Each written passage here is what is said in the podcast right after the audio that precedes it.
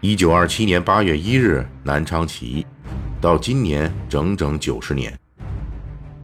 PT 历史零售员这次尝试用数字帮助大家了解南昌起义第一枪背后的种种故事。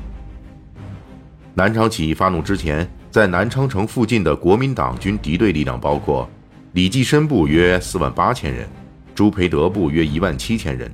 程潜部约一万两千人，唐生智部约三万人，张发奎部约一万人，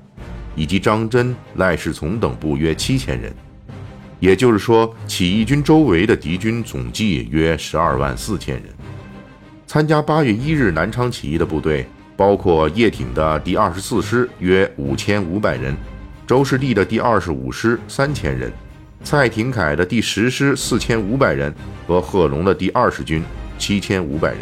加上朱德掌握的第三军军官教导团部分学员和南昌警察局保安队等其他力量。起义军人数总计约两万三千人，也就是说，起义后他们将面临五倍以上的敌人围追堵截。起义部队中还有三十一位女性，她们大部分是武汉中央军事政治学校的学员，还有一些来自国民党左派何香凝创办的妇女训练班。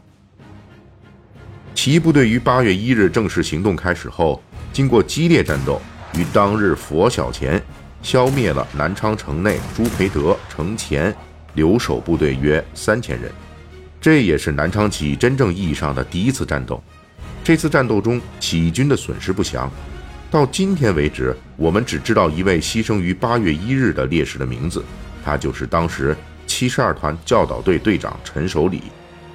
由于强敌环伺，起义军于八月三日离开南昌。八月四日，在转移途中。第十师师长蔡廷锴拉走了他的全师人马四千五百人，脱离了起义队伍。也是在这一时期，二十军参谋长陈玉新拉走了第五团七百人。随后，起义军一路转战，九月二十日抵达广东梅州三河坝。此时，起义军还剩下约一万零八百人，其中叶挺部六千三百人，贺龙部四千五百人。起义军决定分兵，主力向广东潮汕地区进发。留下三千人，由朱德、周士第、李硕勋带领，阻击国民党前大军追击部队约两万人。十月四日，向海陆丰方向前进的起义军主力遭到国民党军围攻，终于失败。余部约一千三百人，由二十四师七十团团长董朗等人率领，前往海陆丰与当地农民武装会合。同一天，坚守三河坝阻击敌人的朱德等人被迫率部撤出战斗。他们本想与潮汕方向的起义军主力会合，结果到十月七日遇到起义军主力余部约二百人，方才知道起义军主力已经失败。十月中旬，朱德部队击退尾随追击的敌军，抵达江西安远天心围。这时候，南昌起义的成建制部队只剩下朱德带领的这一支，全军只有约一千五百人。朱德成了最高军事长官。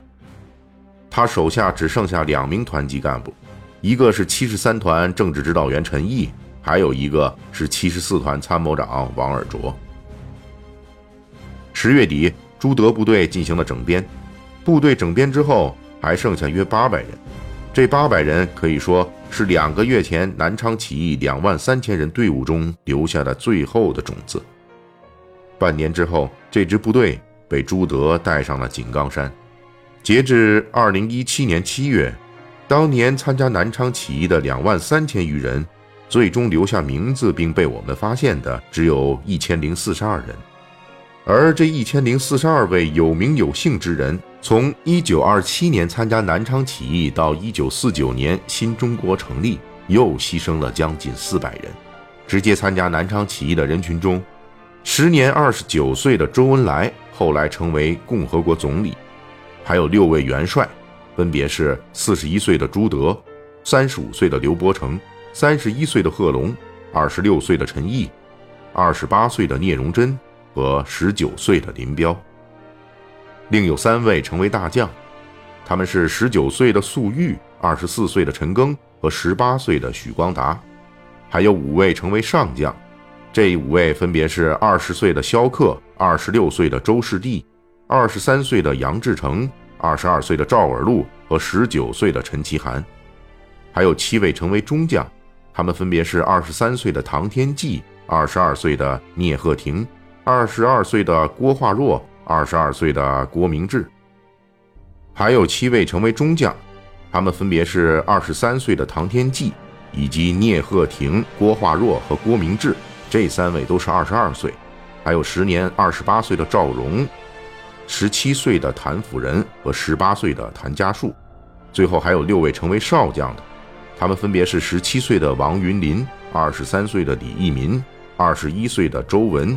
二十八岁的袁野烈、二十四岁的廖运周。还有十三岁的张树才，对我没写错，也没读错，您也没看错，张树才他只有十三岁。